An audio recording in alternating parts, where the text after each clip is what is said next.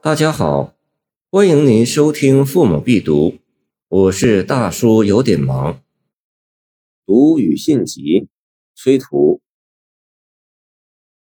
四朝十帝尽风流，建业长安两最游。唯有一篇杨柳曲，江南江北为君愁。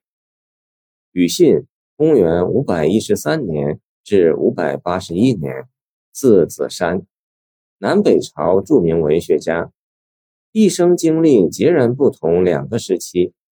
前期在南朝，为梁昭明太子萧统、梁简文帝萧纲文学侍从之臣，以铺彩诗文的艳靡作风与徐陵齐名，世称徐语。醇酒美女的生活圈决定了他的浓烈诗风和柔弱个性。后期是北朝，虽高官显宦，却有感于国破家亡，身世飘零。北中国旷原烈风和牛羊肉给了他皮骨肠胃以新的刺激与营养，诗风渐变粗犷深沉。清新与开府，俊逸报参军。见杜甫《春日忆李白》。与信平生最萧瑟，暮年辞赋动江关。见杜甫《咏怀古迹五首》其一。就是对他两个时期创作的确评。崔涂诗立意一本不辞。四朝十帝尽风流，首句有三个疑点：十帝泛指南朝，亦或兼指北朝？一说实指从宋刘裕到隋杨坚十个开国皇帝。风流褒义还是贬义？其主体是实地还是庾信？诗词往往具有意象清晰、理念模糊的特点，见仁见智，有时不必强求所解。但从崔涂读庾信集总体感受看，他似乎认为南朝是一出悲剧，庾信个人身世也是一出悲剧，由此建筑起诗的结构框架，走向历史纵深，联系崔涂及其所处唐末动乱背景。难免有星星连同病之意。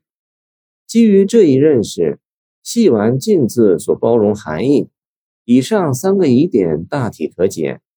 即首句勾勒了整个南朝宋齐梁陈启明淫志的文学与历史氛围，而于子山和他父亲于坚武，则是这一氛围中代表性的宫体诗人。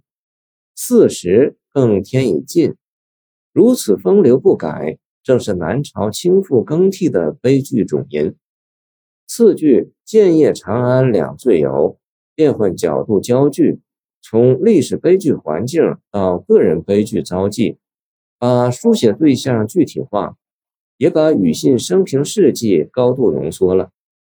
按史实，庾信在梁都建业度过诗酒风流的奢华岁月。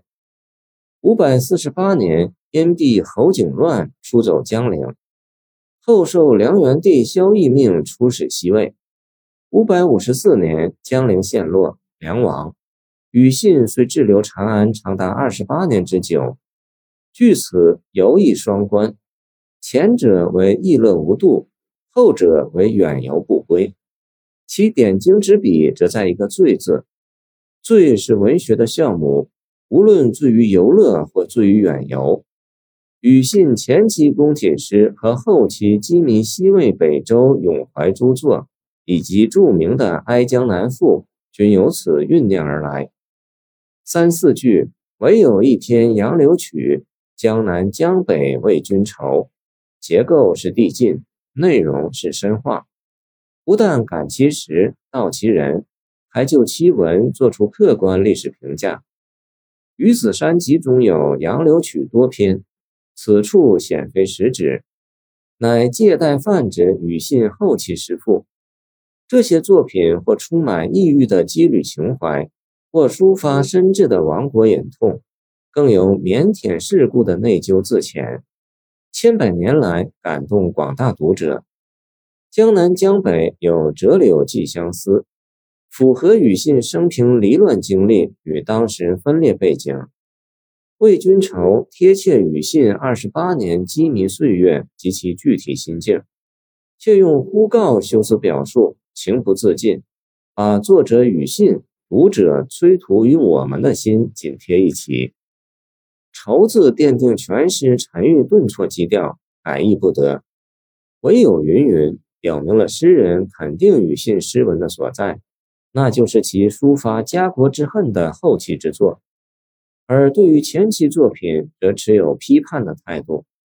以诗咏诗绝句限于体制，大抵只从一点着眼，或借题发挥，很难做到全面。此意杜甫系为六绝句。袁夷山论诗三十首所不免，崔涂读语信集则显得全面、客观而且公允。于子山泉下有灵，当引为知己。谢谢您的收听，欢迎您继续收听我们的后续节目。如果你喜欢我的作品，请关注我吧。